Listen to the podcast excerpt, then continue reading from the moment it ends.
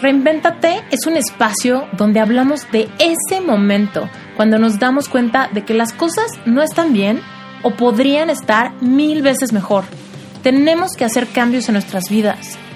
Vas a escuchar temas de espiritualidad, amor, autoimagen, salud, dinero, emprendimiento y propósito. Temas que a veces son difíciles de hablar desde una perspectiva nueva, diferente a lo que ya escuchamos mil veces. Recuerda que tú puedes reinventarte. Inspírate, conéctate y diseña la vida que quieres vivir. Hola, ¿cómo están? Soy Esther Iturralde y este episodio de Reinvéntate me lo voy a aventar yo solita. Eh, bueno, pues como ustedes ya saben, Reinventate es un podcast donde voy a platicarles yo muchas cosas de mi experiencia, muchas cosas desde mi perspectiva y también voy a estar invitando gente increíble como la que ya han escuchado en los episodios anteriores. Pero bueno, este día me encuentro aquí yo solita porque he recibido varias peticiones preguntándome qué onda con mi historia de amor. Me preguntan que cómo le hago para tener una relación a distancia. También me preguntan ¿Cómo le hago para mantener un balance entre mi vida romántica y mi vida profesional? Y bueno, pues por supuesto todo esto implica que les cuente un poquito de mi historia para que entonces puedan entender cómo, cómo y por qué se, se han dado las cosas como se han dado. Y bueno, pues quiero empezar diciendo que mi relación con Brent es mi tesoro más grande, literal. O sea, podría perder todo en la vida menos mi relación con Brent. Eh, y bueno, tal vez fui muy, dramática al decir eso, pero la verdad es que lo que quiero es establecer un punto, ¿no? Que a pesar de que en la vida hay muchísimas cosas que pasan en el día a día, proyectos vienen y van, el dinero viene y va, estamos ocupados y nos desocupamos, tenemos cosas momentáneas, etapas en la vida, etcétera. Pero cuando tú eliges tener una relación con alguien más, una relación romántica, una relación de pareja, una relación permanente a largo plazo, es importante que tengas tus prioridades súper claras, ¿no? Y yo, en mi caso, pues Brent es más importante que cualquier tema de mi vida profesional, ¿va? Entonces, bueno, les quiero empezar contando una historia, ¿no? Eh, y ustedes pues me contestaron muchas cosas a partir de la entrada que hice del 14 de febrero, donde puse varias fotos de Brent y puse algunas fotos de la prehistoria. Entonces me preguntaban cuánto tiempo llevábamos juntos. Bueno, pues aquí les voy a contar cómo se desarrolló todo el show para que entonces les pueda dar como algunos consejos según mi perspectiva para todos aquellos que o todavía no tengan una relación que valga la pena o sí tengan una relación que valga la pena pero estén batallando con algunos obstáculos como lo es la distancia, ¿ok? Bueno, pues les voy a contar, yo conocí a Brent hace 14 años, ¿ok? Yo ahorita tengo 34. Quiere decir que yo conocí a Brent a los 20 años. Eh, yo, después de la prepa, ustedes saben más o menos que me fui a estudiar a un internado cristiano en Estados Unidos despuésito de la prepa. Ese lugar cambió mi vida, me encantó, hice amigos de por vida, realmente es un lugar donde se enriqueció eh, muchísimo mi vida espiritual y por supuesto mis relaciones interpersonales con personas de otras culturas. Entonces, bueno, pues yo me gradué de ese lugar, pero por supuesto, a pesar de que me regresé a México, pues yo iba a visitar a mis amigos y a la gente que conocía en el campus súper seguido. Entonces, en uno de estos viajes que hice a visitar a mis amigos, conocí a Brent Remala, ¿ok? Brent Remala, que es mi esposo ahorita. Bueno, pues el caso es que conozco a Brent y inmediatamente me enamoré de él. Tuve un crush masivo, ¿no? Y aunque no era una puberta, a los 20 años la verdad es que era muy inexperta y muy idealista. Entonces, bueno, pues desarrollé este crush gigante y estaba impactada por su personalidad. Era súper chistoso, sarcástico, llevadito, ya saben, ¿no? Ese tipo de personas que todo el tiempo están llamando la atención de una manera sutil, porque tampoco es que Brent sea súper extrovertido, pero como que ya así en un grupito íntimo de amigos, pues Brent era el típico con el que querías estar, eh, el que se sentaba al lado de Brent era el que mejor la pasaba, ¿no? Y entonces, eh, en ese viaje, fue una vacación como de una semana, la verdad es que yo me quedé completamente prendada, ¿no? Y yo pensaba que yo de verdad lo que estaba buscando en la vida era una persona como Brent, porque nadie me hacía sentir como él, porque nadie me hacía reír como él. Ya saben, obviamente pensaba en él todo el tiempo, eh, me la pasaba viendo nuestras fotos juntos, ese tipo de cosas como llenas de ingenuidad, llenas de esta de este idealismo por encontrar el amor de tu vida y ese príncipe azul y que ese flechazo sea mutuo, ¿no? Y todo esto. Bueno, pues ¿qué creen? Que después de eso me regresé a México y por supuesto fue súper difícil mantener el contacto. En esos tiempos creo que apenas eh, salía el ICQ o algo así. Entonces no teníamos redes sociales, internet no había en todos lados, no había smartphones y por supuesto estar pegado a la computadora de tu casa era pues una cosa de un solo momento al día o ni siquiera diario, ¿no? Entonces, pues por más que yo trataba de que mantuviéramos contacto, realmente fue una cosa que se diluyó con el tiempo y pues perdimos contacto. Él se graduó también de este lugar, se, se fue a vivir a otro estado de donde estaba este lugar. Entonces, por más que yo regresara, regresara a este lugar, pues ya no lo veía. El punto es que conforme pasaron dos o tres años, por supuesto él dejó de ser Brent, el niño del que me enamoré fugazmente, más bien se volvió como el cuate que nunca me peló, ¿no? Y ya, después de eso, en México, pues yo conocí a otras personas, por ahí tuve un novio del que me enamoré, después tuve otro del que me enamoré más, después tuve por ahí una historia devastadora de que esa relación terminó. Muchos de ustedes ya escucharon el episodio número uno donde les platico cómo estuvo esa relación, ¿no? Donde pues muchísimas cosas sucedieron. Era una relación donde yo la verdad creía que esa iba a ser la relación para toda mi vida. Yo estaba esperando que que las cosas se solucionaran, ¿no? De una forma o de la otra y que Dios reconstruyera una relación que se había hecho codependiente, viciada, súper lastimada, ¿no? Y pues por supuesto Dios dijo que no, eso nunca se dio.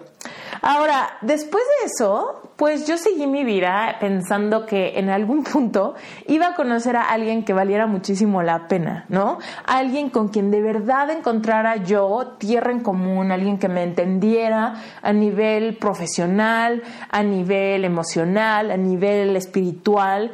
Yo quería una conexión así de alma con alguien. Y me estaba costando mucho trabajo encontrar eso, lo intenté dos veces y fallé, ¿no? Entonces después de eso decidí como aclarar muy bien mi mente de qué era lo que estaba buscando.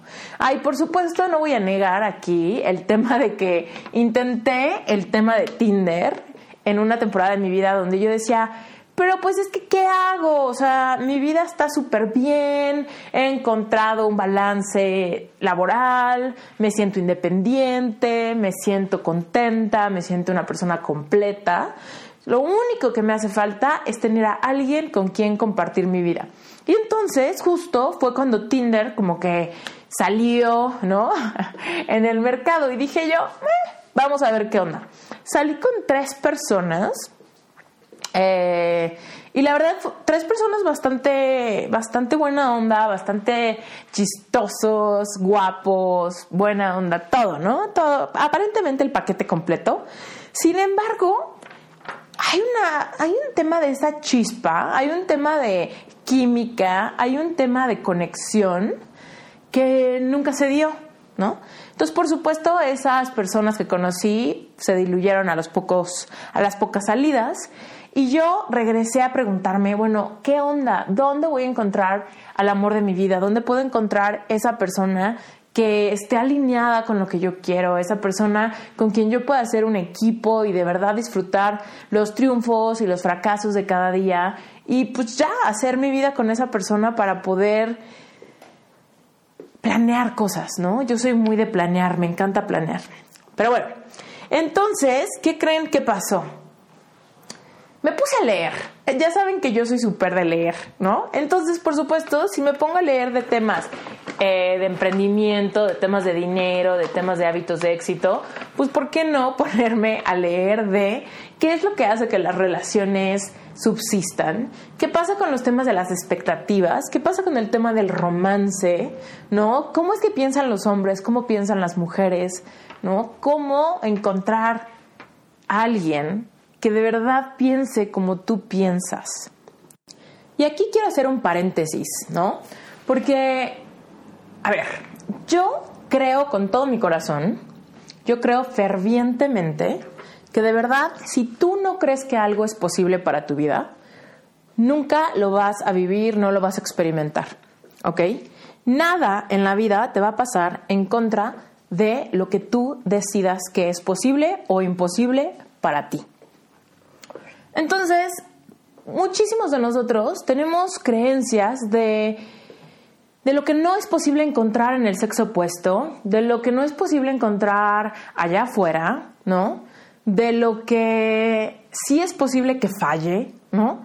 Entonces, todo eso generalmente nos crea muchísimos conflictos y después pensamos, es que ves, a mí siempre me pasa lo mismo o nunca encuentro esto o siempre me salen con lo mismo o lo que sea. Entonces ahí fue cuando yo dije, bueno, a ver, ¿cómo aplico todo lo que he aplicado a mi negocio y a mi emprendimiento y a mi vida, ¿no? ¿Cómo lo aplico también para encontrar mi pareja ideal y para convertirme yo en esa persona que crea que es posible encontrar a esa persona que quiera compartir su vida conmigo desde una perspectiva de hacer un equipo juntos y demás, ¿no? Entonces, primero que nada, lo que hice fue describir qué tipo de persona quería, ¿no? ¿Qué tipo de persona y qué tipo de relación estaba yo buscando? Y literal, o sea, cuando yo les digo que leo libros, de verdad es porque cuando un libro te aconseja algo, cuando un libro te dice, ten claridad respecto a lo que quieres buscar, ya sea en los negocios, en el amor, en la salud, en lo que sea, ten claridad en lo que quieres en ese momento yo hago una pausa, agarro un pedazo de papel, agarro una pluma y empiezo a buscar claridad en lo que quiero. ¿Por qué? Cada vez que nosotros empezamos a pensar en algo que estamos planeando, ¿no? En algo que nos gustaría experimentar, en algo que anhelamos que soñamos o una meta que nos ponemos, es mucho más fácil organizar tus ideas y buscar claridad cuando las describes. Entonces, si tú crees que tienes toda la destreza para poder seguir pensando todo aquello que quieres lograr, todo aquello que te gustaría vivir, todo aquello que, híjole, que realmente a veces parece un sueño guajiro y que estás simplemente soñando despierto, escríbelo, escríbelo y velo desde otra perspectiva, ¿va? Entonces, bueno, lo que yo hice fue ponerme a escribir realmente esta persona que yo quería tener en mi vida, ¿no?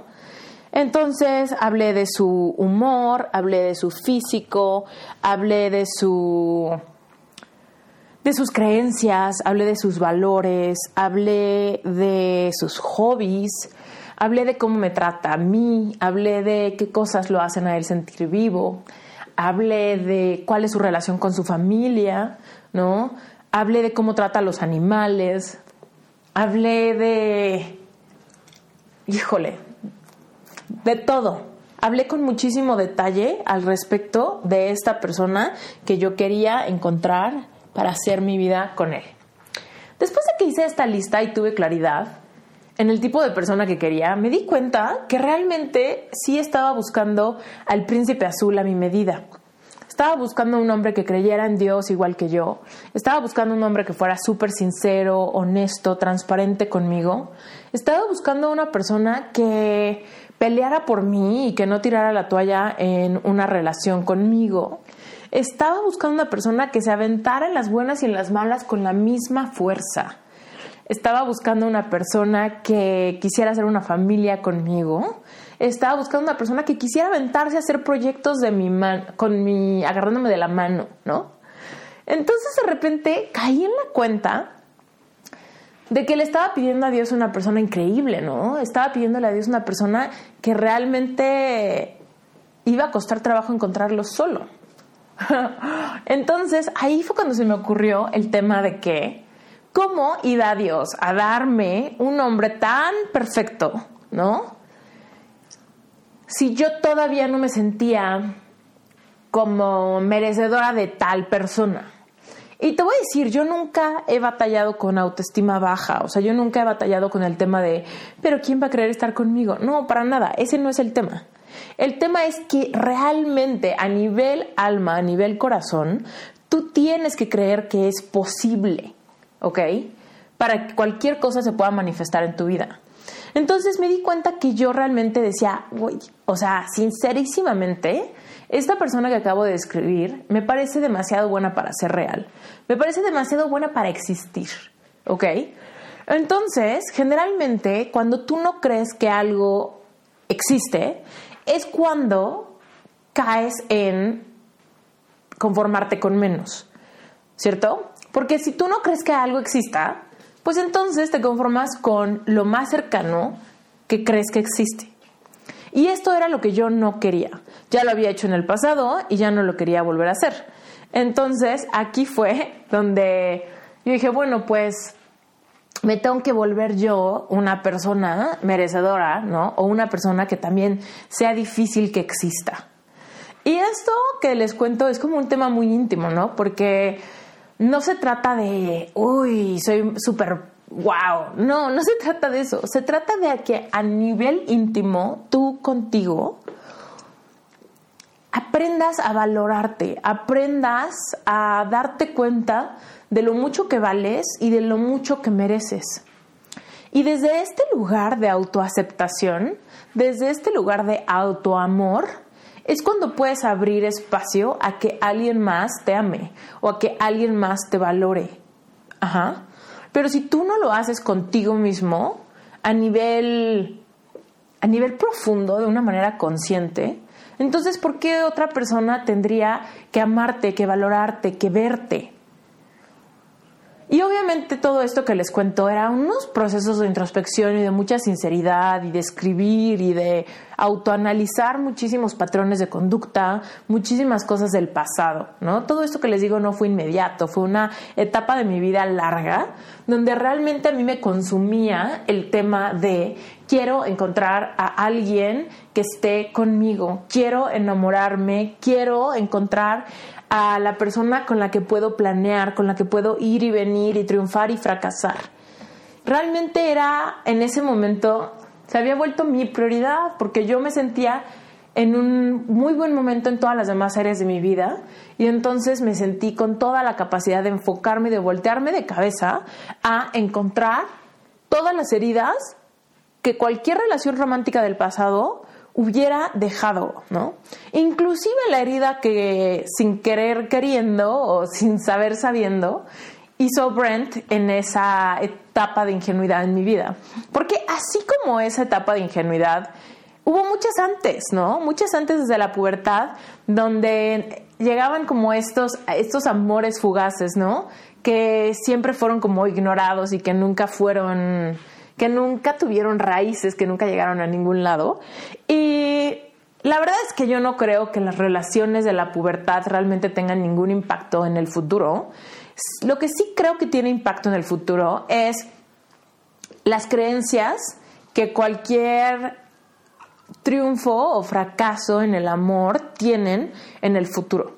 Y yo la verdad es que en esta, en esta etapa como de la juventud, de la pubertad hacia, hacia los 20, la verdad es que tuve muchos fracasos amorosos, ¿no? Muchos, muchos crushes que no llegaron a ningún lado. Entonces yo decía, es que siempre que alguien, alguien me gusta mucho, las cosas no se dan, ¿no? Entonces me di cuenta que había ahí una creencia de que no era posible realmente encontrar a una persona que a mí me encantara y que eso fuera recíproco. Entonces ahí fue cuando empecé a, apuntar de verdad todas esas creencias limitantes para tratar de conscientemente reemplazar esas creencias por otras creencias que sí me funcionaran, ¿no? Como la creencia de que había alguien para mí que estaba buscando a alguien tal cual yo soy. ¿Sale? Entonces, bueno, eh, obviamente aquí empecé a hacer muchísimos ejercicios. Y estos ejercicios no me los inventé yo, son ejercicios que están al alcance de todos nosotros. Si realmente te, te importa conseguir algo, investigas. Si realmente investigas, entonces encuentras muchas herramientas y cosas que puedes hacer. ¿Qué fue lo que hice yo después de que me di cuenta de la persona que quería encontrar para mi vida y de cómo me quería sentir en esa relación? Lo que hice fue limpiar, limpiar, limpiar, limpiar, limpiar cualquier cosa que hubiera quedado físicamente de otra relación. ¿A qué me refiero? Fotos, cartas, recuerditos que parecen que para ojos de otras personas son basura, pero que nosotros sabemos exactamente qué emociones evocan. Tarjetitas, portavasos, servilletas, boletos del cine, boletos de avión, etc. Muchas veces las mujeres tendemos a guardar recuerdos que nos evocan mm, momentos tristes, momentos felices, nostalgia, de relaciones que no nos sirven, que no nos sirvieron en el pasado y que no nos van a servir en el futuro. Pero muchas veces las guardamos porque hay una creencia limitante detrás que te dice que tal vez en un futuro quieras volver a recordar. O que te dicen que si no llega nada mejor, cuando menos tendrás esas migajas de esos recuerdos. Entonces déjame decirte que si tú quieres hacer espacio, tienes que empezar a hacer espacio a todos los niveles. Y ese es el nivel físico, el nivel tangible. Saca todo lo que estorbe a que alguien que valga la pena llegue. Entonces, bueno, pues limpié, limpié, limpié, borré cosas físicas, borré cosas de la computadora, borré cosas de discos duros, borré cosas de Facebook, borré cosas de Twitter, de Instagram, de todos lados, ¿ok? Hice una limpia para que realmente hubiera espacio a que llegara alguien nuevo, con recuerdos nuevos, con cartas nuevas, con fotos nuevas, con planes nuevos, con boletos nuevos. Después de eso, empecé a creer que realmente esto ya había sido hecho. Y entonces yo soy una persona de verdad súper dedicada a hacer los ejercicios de life coaching, ¿no? Por algo me volví coach, porque encontré el valor en todos estos ejercicios para realmente construir el futuro que queremos vivir. Así que, por supuesto, hice mi vision board, ¿no? Mi vision board eh, siempre tuvo como muy fuerte el tema del tipo de relación de pareja que quería tener, del tipo de confianza, del tipo de romance, del tipo de intimidad que yo quería que mi relación tuviera. También me ponía a escribir en tiempo presente aspectos de mi relación. Me ponía a hacerle cartas que quería darle en un futuro cercano. Después hice espacio también de una manera como más drástica. Y realmente hice espacio en mi closet, hice espacio en mis cajones, hice espacio en mi coche, hice espacio en mi cartera, hice espacio en todos lados para que esta persona llegara y llenara de una manera fácil y sin ningún tipo de fricción. ¿Ok? Y después me ponía a hacer ejercicios de realidad virtual. ¿Cuáles son los ejercicios de realidad virtual? Pues básicamente es decir, en tiempo presente, un momento de la vida futura que quieres tener para poder evocar emociones. Entonces, ¿qué, ¿cómo se hace un ejercicio de realidad virtual? Por ejemplo, eh, me acuerdo que en esos momentos yo iba a trabajar y bueno, iba a ver a un cliente que tenía sus oficinas en Palmas de Reforma y este, y me salía yo a caminar por ahí, que son banquetas súper anchas y hay muchísimos árboles y tal. Me salía yo a caminar y platicaba conmigo misma, describiendo, como si fuera yo mi mejor amiga. Y empezaba a describir cómo era mi relación, cómo me sentía, por qué me sorprendía, ¿no? Todas esas cosas que en la vida real yo básicamente podría platicar a una amiga si realmente esa eso lo que estaba yo pretendiendo que pasaba fuese real. y realmente lograba levantar mis emociones, realmente lograba autoemocionarme, auto prepararme para conocerlo lo más pronto que se pudiera. Y realmente me estaba dando, dando paz, de verdad muchísima paz de pensar, es que esa persona existe, está a punto de llegar a mi vida y me muero de emoción como si fuera a pasar por mí a mi casa a las 8 de la noche para irnos a cenar o al cine o algo así. O sea, de verdad yo lograba sentir esas mariposas en la panza de que esta persona solamente me falta ponerle cara, pero ya me siento como si la conociera. Y bueno, así pasé un tiempo, así pasé un tiempito, y este, ¿y qué creen que pasó? De repente de la nada, un día, Brent empieza a tener contacto conmigo por Facebook. Y yo decía, ¿qué onda con este cuate? O sea, la verdad es que externamente lo único que yo pensé fue, el cuate que nunca me peló, después de 13 años, me está escribiendo por Facebook. ¿Qué le pasa? Y de repente sinceramente, con el paso de los días y su constante contacto, hubo algo en mí, algo en mi, intuición que me decía, es él, tiene que ser él, porque simplemente yo no podía creer que alguien que no había visto en tanto tiempo, alguien que me había gustado tanto, alguien que había hecho tal impacto en mí, estuviera buscándome de la nada en un momento donde yo estaba como tan preparada para que llegara alguien sin ningún tipo de fricción y pudiera llegar a mi vida de una manera libre y fluida.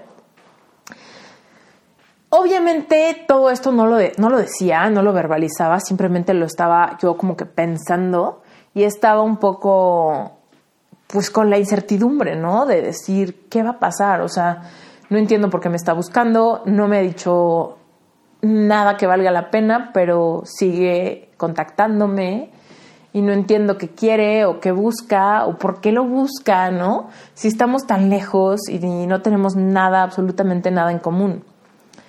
Entonces, eventualmente, después de que será como un mes de, de contacto por Facebook sin ningún sentido, de repente un día me empezó a escribir más y a partir de ese día que hablamos como cuatro horas por mensajito, pues nació un sentimiento así en la boca del estómago donde yo sabía que yo sabía que él era. Yo sabía que estaba en la puerta de una relación que iba a trascender impresionantemente en mi vida.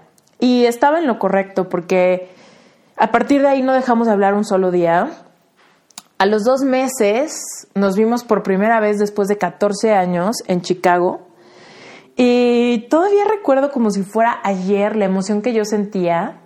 No, yo me fui, eh, me fui a, me fui con unos amigos a Lollapalooza y, y después del festival iba a llegar Brent. Y tal cual, o sea, yo amanecí tempranito, me bañé, agarré un Uber, me fui a esperar a Brent a un Airbnb donde, donde él había reservado y estaba yo esperándolo en la puerta de ese edificio. Y aún puedo cerrar los ojos y recordar ese sentimiento que sentía yo al estar en esa puerta.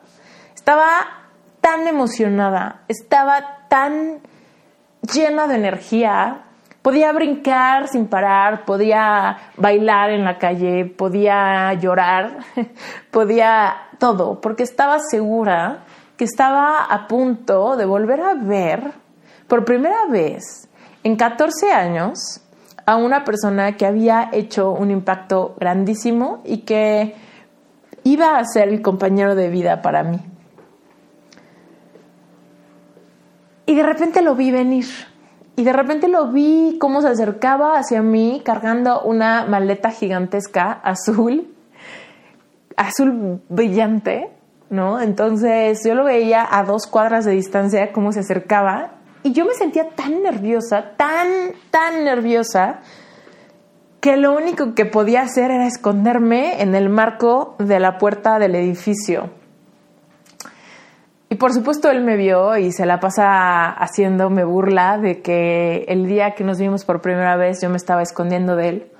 Um, pero la verdad es que yo me escondía porque no sabía qué hacer, no sabía qué hacer. Estaba él tan lejos todavía, como a dos cuadras, que pensaba yo que iba a arruinar el momento de vernos por primera vez si nos veíamos desde tan lejos.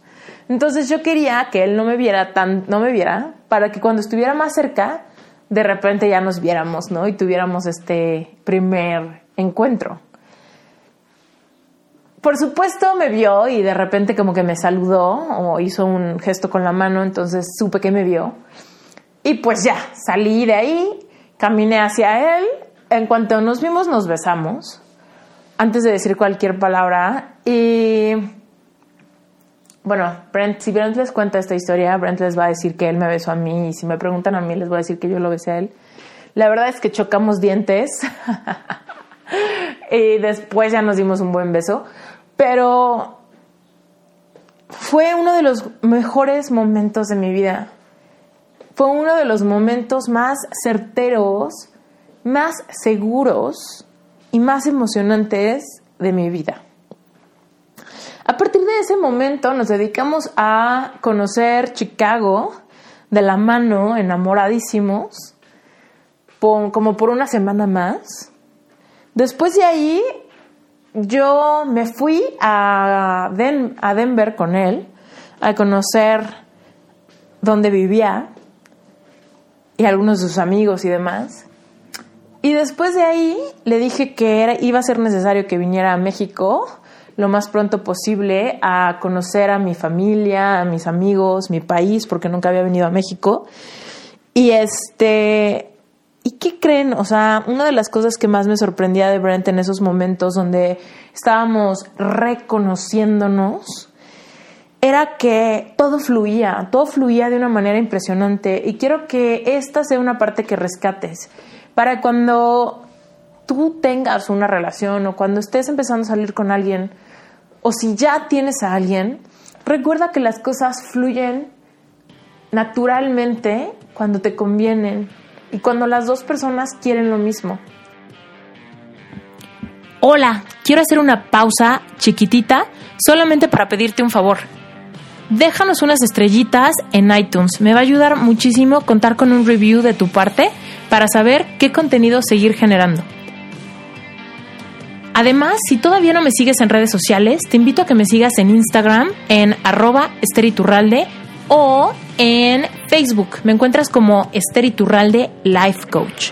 Si tienes cualquier duda, comentario o pregunta de algún episodio, simplemente lo que tienes que hacer es buscar la imagen de cualquier episodio liberado, tanto en Instagram como en Facebook, y ahí dejar tu pregunta. ¿Sale? Muchísimas gracias y continuamos.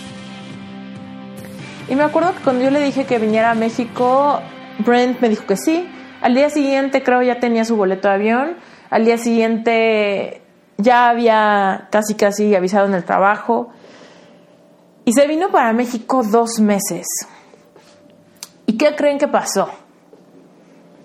Que ocupó todo el lugar que yo había hecho para él. Ocupó el espacio que hice en el closet. Ocupó el espacio que hice en cajones, ocupó el espacio que hice en la cocina, ocupó el espacio que hice en el baño, ocupó el espacio que hice en mi cartera, porque por supuesto tengo credenciales viejas de él que tienen su foto y demás. ¿No? Ocupó el espacio en mi corazón, ocupó el espacio en las fotos de mi celular, ocupó el espacio en todos lados de mi vida porque no había ya ningún rastro de ninguna relación pasada, no había ya rastro de ninguna promesa hecha a otra persona, porque realmente estaba llegando a mí con toda la disposición de dejar que fluyera una relación si era lo que necesitábamos. Ahora, algo que es muy importante decirte aquí es que yo estaba súper lista para encontrar a una persona que pudiera hacer su vida conmigo de manera inmediata sin embargo, imagínense, llega a mi vida una persona que vive en otro país y que aparte estaba iniciando el proceso de meterse a estudiar para ser piloto de helicópteros. O sea, le colgaba tiempo para que pudiéramos estar juntos, ¿no? Sin embargo, cuando las cosas fluyen sin que trates de controlarlas, cuando realmente encuentras un amor sincero, cuando realmente te sientes conectada a nivel profundísimo con alguien, ahora sí que no hay nada que puedas hacer para detenerlo. Cuando entiendes que una relación que trasciende tiene que ser libre de drama, tiene que ser libre de celos, tiene que ser libre, híjole, de cualquier comentario sarcástico. Cuando realmente tienes una relación que tú quieres que perdure, tienes que completamente abrirte, tienes que ser vulnerable, tienes que comunicar tus expectativas, tienes que hacer caso de tu intuición tienes que ofrecerle paciencia, apoyo, apoyo incondicional, ¿no? Tienes que entender que tú no eres la fuente de la felicidad de nadie, ¿ok? Y nadie es la fuente de tu felicidad. Yo pienso que una receta para el fracaso de cualquier relación es cuando le echamos la responsabilidad a otro de hacernos felices. De verdad, nadie puede hacer feliz a nadie. Otras personas te pueden hacer sentir bien, te pueden hacer reír, otras personas te pueden hacer sentir apreciado, pero realmente nadie te puede hacer sentir feliz. Y tú no puedes hacer sentir feliz a nadie. Entonces, en el momento en el que podemos aceptar nosotros la responsabilidad de ser felices, recae sobre nosotros mismos, es cuando entendemos que tenemos que dejar que nuestra pareja también cumpla todos sus sueños que realmente alcance el potencial para su vida. Y esa yo creo que fue la clave del momento en el que Brent y yo nos reunimos de nuevo. Porque tanto él como yo teníamos sueños súper específicos. Brent quería meterse a estudiar y yo estaba en un momento donde estaba echando a andar mi carrera como coach. Entonces, pues era algo que yo no quería dejar de hacer. Por supuesto quería que Brent cumpliera todos sus sueños, que se metiera a la escuela, que se enfocara muchísimo en lo suyo. Pero el amor era completamente fuerte, entonces sin querer queriendo, los dos decidimos entrar en una relación a larga distancia, cuando realmente ni él ni yo estábamos buscando eso, ¿no? Simplemente nos abrimos a la posibilidad de, de ser sorprendidos y conseguimos sentirnos como queríamos sentirnos, a pesar de que nunca pensamos que fuera a través de una relación de larga distancia. Entonces, recuerda, cuando tú estés con alguien, deja que fluya, deja que la felicidad fluya, deja de tratar de controlar cada minuto, deja de tratar de controlar la geografía, deja de tratar de controlar los sueños y planes de tu pareja. Entiende cuáles son los lenguajes del amor con los cuales tú te comunicas y él también. Y háblale en su lenguaje del amor. Y si no sabes cuáles son los lenguajes del amor, te invito a que te metas corriendo a Amazon y busques Five Love Languages o cinco lenguajes del amor para que sepas de qué estoy hablando. Ahora, les dije que yo lo primero que hice fue describir a la persona con la que quería, quería estar. Y a partir de eso empecé a definir cómo quería sentirme en esa relación.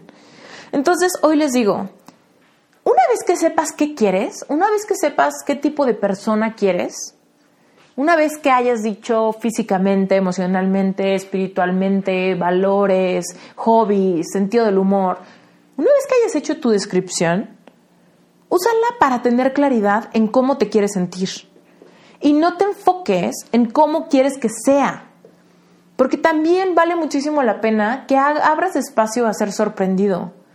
Si yo realmente me hubiera enfocado en cómo era esa persona, primero que nada era una persona que vivía en México. Y sin embargo, la persona que yo encontré, la persona que me hace sentir como yo quería sentirme, es una persona que no vive en México y no vivirá en México. ¿Ok? Entonces muchas veces nos sentimos defraudados porque encontramos algo que no es exactamente como lo que queríamos. Recuerda, lo que es más importante es que tú entiendas cómo te quieres sentir con aquello que dices querer. Y esto aplica a muchas áreas de la vida, aplica al emprendimiento, al trabajo, a la familia, a la pareja, aplica a ciudad, provincia, montañas, campo, ¿dónde quieres vivir? No te pongas a pensar tanto en el lugar, simplemente decide el lugar y luego piensa cómo te quieres sentir y entonces déjate sorprender. Entonces es lo mismo que pasa en la pareja, no te enfoques en eso. Primero haz una lista que te dé claridad, después decide cómo es que esta persona que describiste te hace sentir y a partir de ese momento ya no te enfoques en cómo quieres que sea, sino enfócate en cómo se siente estar con esta persona se siente, te sientes a salvo, te sientes con ganas de reír, te sientes enamorada, te sientes enamorado, te sientes... ¿Cómo te sientes? Y por supuesto, tienes que comunicarle tus prioridades. Todos nosotros somos personas individuales y a pesar de estar en una relación amorosa, tenemos que estar súper seguros del tipo del tipo de vida que queremos tener, donde las prioridades se van acomodando solitas, ¿no? Siempre y cuando haya claridad. Por eso empecé este podcast diciéndoles, lo más importante en mi vida, ¿no? O sea, en mi vida ahorita de, mi vida profesional, mi, mi, vida personal, mi vida con Brent, mi futuro matrimonio, etcétera. Pues la verdad es que mi prioridad es estar bien con Brent. Mi prioridad es que mi relación con Brent sea la óptima. Después viene mi desarrollo profesional y mi vocación, ¿no? Pero bueno, el punto es que las prioridades de Brent son las mismas que las mías. Pero eso no crean que se asume, nunca asumas cuáles son las prioridades de tu pareja. Es importante que las preguntes, es importante que las platiques, es importante que tengas la apertura de escuchar las prioridades de la otra persona sin juicio. Porque te voy a decir, ¿qué pasa si tu prioridad es tu pareja, pero la prioridad de tu pareja es su trabajo? Obviamente ahí hay un problema de expectativas, porque generalmente nuestras expectativas implican que haya, pues digamos que, que de regreso lo mismo, ¿no? Esperamos que si nosotros lo ponemos al tope de nuestra vida, pues que Él nos ponga al tope de su vida también. Y aquí hay un tema también de etapas y de conocer al sexo opuesto. Y por supuesto yo ahorita estoy hablando desde la posición de la mujer, ¿no? Pero es importante conocer también la posición del hombre. Y si te interesa, si tú eres una mujer y me estás escuchando y te interesa saber la posición del hombre, te invito a que leas un libro que se llama Salvaje de Corazón o Wild at Heart. Ese libro habla muchísimo de lo que los hombres anhelan, de lo que les mueve su corazón, de lo que les mueve el instinto, del tiempo que necesitan para darse la posibilidad de sentir amor, todo lo que implica la autoimagen, ¿no? La seguridad que tienen ellos como hombres, como protectores, como proveedores, ¿no? Y todo eso puede hacer que las prioridades estén un poquito diferentes. Y no necesariamente eso es algo malo. Simplemente es algo que si lo entendemos a profundidad, nos podemos enamorar aún más de, la pareja que tenemos al, lado nuestro. Tenemos que dejar todos estos prejuicios que de repente surgen con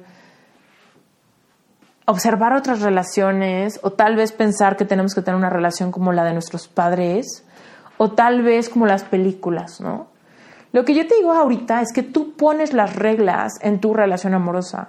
Tú pones las reglas de cuánto van a comunicarse, tú pones las reglas de qué es lo que les va a importar, de sus prioridades. Tú vas a poner las reglas, tú y tu pareja van a poner las reglas de cómo invierten su dinero juntos, ¿no?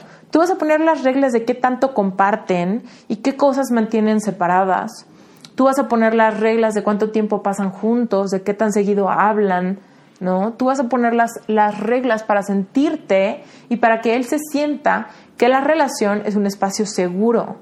Y es por eso que quiero enfatizar el tema de ten muchísimo cuidado con cómo se vaya desarrollando tu relación una vez que haya confianza. Por ejemplo, eh, yo con Brent he desarrollado diferentes reglas entre los dos, por ejemplo, de cómo vamos a pelear. Y por supuesto en la vida hemos peleado, pero nunca hemos roto las reglas que nos hemos planteado. Y esas reglas implican varias cosas. Por ejemplo, eh, cuando estamos peleando podemos posponer el pleito para poner un espacio y que Brent sienta que tiene la capacidad de poner las cosas en perspectiva. Porque una necesidad de Brent es que cuando hay un pleito, él pueda tomarse un espacio para como bajar el coraje. Y esto para, para las mujeres generalmente es un tanto difícil, ¿no? Porque en el momento en el que está el pleito, en el momento en el que está colorada la situación, nosotros tendemos a ser muy emocionales y a necesitar una solución inmediata, ¿no? Entonces, pues solamente llegamos a esta regla a través de platicarlo y de que Brent me explicara por qué muchas veces cuando él está enojado, cuando realmente algo le molesta, necesita separarse y necesita un espacio para entender qué está pasando y para él solito lograr como poner las cosas en perspectiva para que entonces podamos llegar a una negociación y podamos tener una plática pues que busca el mejor interés para, para ambos. Por ejemplo, otra, otra, regla que yo puse es nunca groserías, nunca, nunca groserías. Y la verdad es que no nos había pasado, pero más bien nunca nos ha pasado. Pero yo sé que conforme pasa el tiempo y agarramos confianza, de repente el drama puede subir de rayitas, ¿no? Las, rayitas de la intensidad. Y yo creo que es importante que siempre en todos los pleitos nos tratemos con respeto. Entonces, no hay groserías hacia, hacia el otro y tampoco hay groserías hacia, hacia afuera, ¿no? Este tema de decir groserías hacia el aire, nada más porque te genera un poquito de desahogo o yo no sé, ¿no? Otro tema en los pleitos, en nuestras reglas para pelear, es que nadie grita, no hay escenas dramáticas y tampoco hay pleitos enfrente de nadie. Entonces, esto es súper importante porque luego eh, con el calor de, de algún enojo, de repente se pierde la perspectiva y puedes hacer algo de lo que te arrepientas, simplemente como pelearte enfrente de gente y que eso pueda lastimar a la otra persona, ¿no? Por haberlo puesto en evidencia o hacerle pasar algún ridículo. Y también el tema del drama, eh, creo que aquí estoy súper de acuerdo con Brent de que el drama es una cosa que solamente lastima. Es importante que pongamos las cosas en perspectiva y que nos demos un espacio para pensar realmente qué es lo que nos está afectando este pleito, qué es lo que nos está causando tanto coraje y empezar a hablar las cosas con tranquilidad. Y cuando digo drama no me refiero a que no se pueda, a que alguien no pueda llorar o algo así. La verdad es que yo soy súper llorona, pero una cosa es llorar por sentimiento y otra cosa es pues andar a grito pelado y llorar por un descontrol emocional durísimo. Y aquí, por supuesto, en este tema de los pleitos, pues tiene que ver mucho que en las dos personas que forman una pareja haya cierto nivel de inteligencia emocional, ¿no? Ahora, por supuesto estoy hablando de pleitos del día a día, pleitos que surgen por la rutina, pleitos que van a surgir en la vida de cualquier relación amorosa, por más que se lleven increíble. Pero bueno, pensando en que hubiera algún problema mucho más fuerte, bueno, pues supongo que tendría que haber tal vez eh, un intermediario o, o, tiempo de reflexión, ¿no? Para poder asumir responsabilidades de lo que sea que el pleito tenga que ver. Pero ahorita yo les estoy hablando como de pleitos del día a día, pleitos de la rutina, pleitos que se generan por convivencia básica, porque somos personas completas, ¿no? Y cada quien tiene sus pequeños sus pequeños achaques emocionales, ¿cierto? Pero bueno, el caso, esas son las prioridades y el tema de las reglas, ¿no? También les había, eh, también hemos hablado de otras cosas, por ejemplo, esas expectativas del día a día y viene desde cosas súper simples como yo espero hablar contigo todos los días, ¿no? Y no sé si ustedes saben, pero los americanos muchas veces son un poquito más secos, más fríos yo soy súper, súper, súper, súper suertudota de que Brent tiene alma mexicana. Entonces, pues nunca batallé con ese tema de cosas, con ese tipo de cosas, pero la verdad es que sí lo pensé en algún, en algún momento, ¿no? Que yo soy una persona súper apasionada, yo necesito contacto diario, yo necesito palabras de afirmación, yo necesito contacto físico, yo necesito gestos románticos, ¿no? Todas esas cosas me hacen sentirme protegida y segura en una relación de pareja. Y la verdad es que Brent me, las, me ha dado todo lo que yo he pedido sin pedírselo. Entonces, este, pues he sido súper afortunada, pero ¿qué es lo que hago al ser afortunada? Pues le agradezco día a día y le, hago saber que lo noto y que todos los actos románticos que tiene conmigo, su presencia en el día a día, sus mensajitos de texto constantes y todas las horas que hemos pasado en FaceTime en esta relación a distancia, la verdad es que han hecho que la confianza sea súper posible. Entonces, para aquellas personas que me preguntaron que cómo le hacemos por estar a distancia, pues la verdad es esa que hablamos diario. O sea, es rarísimo el día que no hemos hablado. La verdad es que han sido días como de, pues Brent está acampando o está en un río y no tiene señal de teléfono, por ejemplo, ¿no? Fuera de eso, siempre, siempre, siempre, siempre hemos hablado. Y el 99% de las veces que hablamos es por FaceTime y no tenemos ninguna otra distracción, ¿no? O sea, en el momento en el que yo estoy hablando con Brent, no hago caso de mi celular, ni de la tele, ni de otra persona. Es un momento, es un tiempo de calidad con él y él hace lo mismo conmigo. Entonces, esa ha sido la clave. Eh, llevamos juntos mm, casi tres años juntos. Y la verdad es que en tres años puedo casi casi contar con, las, con los dedos de mis manos las veces que no hemos hablado por teléfono. Y pues yo creo que esta, o sea, yo no estoy diciendo que esta sea la receta para relaciones de larga distancia, porque entiendo que tal vez hay personas que no les gusta tanto estar en FaceTime o por teléfono o mandando textos, pero bueno, si quieren saber cuál es el secreto de mi relación con Brent, es que todos, absolutamente todos los días hablamos, nos dedicamos tiempo para contarnos qué fue lo que pasó en nuestro día, si son cosas buenas, celebramos juntos, si son cosas malas, nos apapachamos juntos. Eh, y siempre, siempre damos espacio a que pues surja esta conversación casual, ¿no? Donde nos morimos de risa, donde yo le canto por FaceTime, aunque canto bien mal, pero le hago canciones. Brent a veces me toca la guitarra y me, me toca por FaceTime, ¿no? Para que lo vea y eso es súper lindo, súper romántico. Hay veces que nos preparamos la cena y cenamos juntos con la computadora ahí enfrente, ¿no? Si algo bueno pasó en la vida del otro, nos echamos un tequila o un mezcal o una copa de vino. Y bueno, aparte de eso, por supuesto, se trata de tomar acción, ¿no? Por supuesto, no ha sido ninguno de nuestros planes estar en una relación a larga distancia para siempre. Y entonces, por eso hemos tomado acción, pasos firmes en el camino a que nuestra relación deje de ser de larga distancia.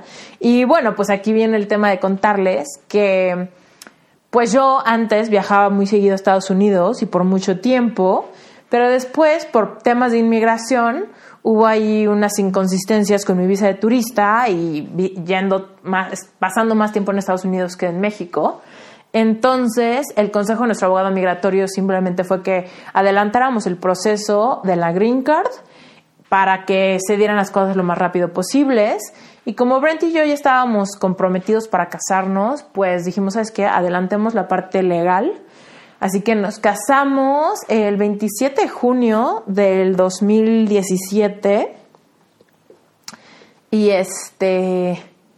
Y bueno, pues ahora estoy a un mes, un poquito menos de un mes, de volverme a casar por, a casar con Brent. Nos vamos a casar en, en Nuevo Vallarta, en Punta Mita. Vamos a tener una boda como siempre quise, que es una, una boda en la playa, una boda súper íntima con las personas que han sido más importantes para, para mí y para él. Y para nosotros casarnos, pues ha sido un gran paso, un gran paso, un gran logro, una bendición para ambos. Ha sido formalizar el tema de, de ser un equipo de aquí para el real, ¿no? Y esa, ese siempre ha sido el tema. el obstáculo de los temas de inmigración, la verdad es que no, no me preocupan mucho, ni a mí ni a él. Sabemos que hay tiempos para todo y sobre todo hay paciencia, ¿no? Si Brent y yo estamos juntos después de 13 años de no habernos visto y luego llevamos dos años y medio con un montón de viajes, un montón de tiempo a distancia y de todos modos estamos más enamorados que nunca, creo que el tema de esperar a que salga la green card ha pasado a octavo plano en nuestras preocupaciones. Más bien ahorita estamos súper confiados en que todas las acciones que hemos tomado para estar juntos están a punto de dar los frutos necesarios, que básicamente es que los trámites salgan en tiempo y forma, nos vamos a volver a casar y después de eso yo me imagino que en cualquier momento saldrán los papeles y podremos hacer planes como mucho más formales para pasar mucho más tiempo juntos. Ahora, mi vida en México es súper activa, él lo sabe perfecto, a mí me encanta viajar, amo la independencia y eso es algo que a Brent le, le gusta y siempre me ha apoyado en eso. Entonces, bueno, pues yo visualizo mi vida en Estados Unidos y viniendo a México un par de veces al mes a ver a mis clientes, a seguir adelante con mis proyectos, ¿no? Me encantan los aviones, me encantan los aeropuertos, amo México, amo mi familia, amo mis amigos, amo a Brent, amo Estados Unidos, ¿no? Entonces, tal vez tiempo atrás hubiera sido parte de mis creencias limitantes el tema de cómo hacer que todas esas cosas funcionen al mismo tiempo. Pero la verdad es que, te, como te lo digo, tú eres el responsable de crearte una historia que soporte la vida que quieres vivir. Y la verdad es que la historia que yo me digo a mí a todos los días es que es posible y Dios me lo ha demostrado un sinfín de veces en mi vida con cosas que yo veía imposibles y que hoy son mi realidad. Entonces estoy segura que en mi próxima realidad, en este futuro cercano, pues tendré una mezcla de todas las cosas que amo en mi vida, ¿no? Y entre ellas, por supuesto, es Brent. Así que bueno, quiero cerrar este episodio dándole las gracias por escucharme y dándoles algunos consejos, ¿ok? No importa si tienes una relación, si tienes una relación a distancia o si estás buscando una relación. Estos consejos son atemporales y los puedes aplicar a las situaciones que estés teniendo en la vida, ¿ok? Haz espacio para todo lo que quieres que venga. Ese es el número uno. Número uno, haz espacio para todo aquello que quieres que venga. Número dos, Sé específico y busca claridad de lo que quieres lograr. Número tres, con todo aquello que quieras lograr, ten muy claro cómo te quieres sentir. Número cuatro, una vez que sepas cómo te quieres sentir, practícalo diario medita, visualiza, afirma, escribe, haz ejercicios de realidad virtual para que puedas evocar esas emociones y levantes tu vibración, ¿ok? Empieza a reemplazar todas las creencias limitantes que tengas con creencias empoderadoras que hagan real ese futuro que anhelas. Número 5, creo que es el número 5 o el 6. Eh, prepárate para ser vulnerable, abrirte y comunicar tus expectativas. Número 7. Establece y comunica tus prioridades. Número 8 Toma la responsabilidad de tu felicidad.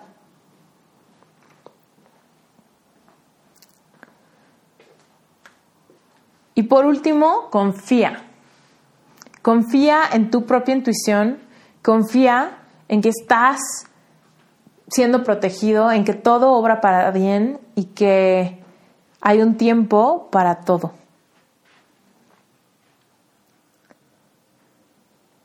Y si ahorita tienes todavía como recuerdos o heridas de otras relaciones, yo, y no me importa si tienes ahorita una relación o no tienes ninguna relación, simplemente si tienes cualquier objeto, recuerdo, caja de cartas, fotos guardadas en un disco duro de una relación de hace mil años, no me interesa, bórralo. Borra, haz espacio, quita cualquier bloqueo, tumba cualquier muro emocional que haya dentro de ti y ábrete a la posibilidad de sorprenderte. Elimina todo miedo de pensar que no hay una relación para ti o que el amor de tu vida llegó y se fue. ¿Ok? Ábrete a la posibilidad de ser sincero contigo mismo y si estás en una relación codependiente o en una relación que sabes que está rota, tener el valor de soltar para que puedas abrirte a recibir otra relación que pueda enriquecer tu día a día. Créeme, el amor existe. El amor de pareja es uno de los regalos más increíbles que podemos recibir en esta vida. Así que no te conformes con menos, cree en ti y por supuesto recuerda que primero tienes que darte a ti mismo amor incondicional antes de poder recibir amor incondicional de parte de otra persona. Uf, wow. Bueno, pues acabo de hacer un episodio que me moría de ganas de hacer. Espero que haya ah, dado respuesta a muchas de las dudas que me mandaron por Instagram. Espero que los que me hayan escuchado hayan disfrutado y que quizá les haya dado consejos que les que puedan aplicar desde este momento. Así que les mando muchísimos besos.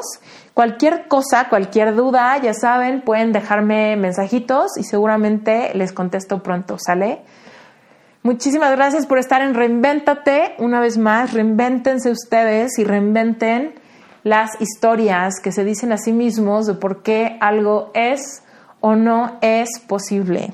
Y por supuesto, pues voy a ocupar este momentín para decirles que estoy feliz de que me caso el 17 de marzo por segunda vez con Brent.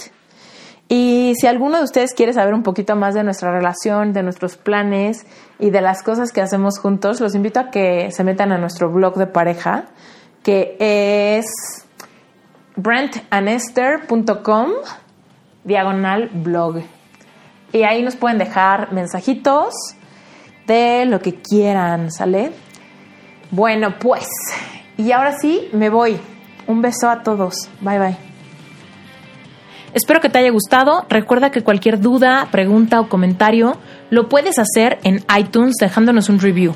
Y si tienes alguna pregunta respecto a un episodio en particular, lo que tienes que hacer es irte a Instagram o a Facebook, seguirme en arroba esteriturralde o en esteriturralde life coach buscar la imagen de este episodio y simplemente dejarnos un comentario. Recuerda, tú puedes reinventarte. Inspírate, conéctate y diseña la vida que quieres vivir. Yo soy Esther Iturralde y hasta la próxima. Si quieres saber de programas de coaching o de conferencias al respecto y simplemente explorar estos temas, por favor métete a mi página web esteriturralde.com Suscríbete para que te lleguen noticias, posteos, blogs. Si lo que quieres es emprender, entonces por favor métete primero que nada a dalealclavo.com. Es un curso corto y baratísimo que te puede ayudar a establecer los cimientos de esa idea que tienes. Y si ya tienes una idea y estás dispuesto a emprender y a transformar por completo tu vida profesional, por favor métete a planastartup.com. Es mi programa de mentoría te va a encantar. Y si tienes cualquier duda, en cada una de las páginas web está mi correo personal. Te mando besos y vamos a reinventarnos.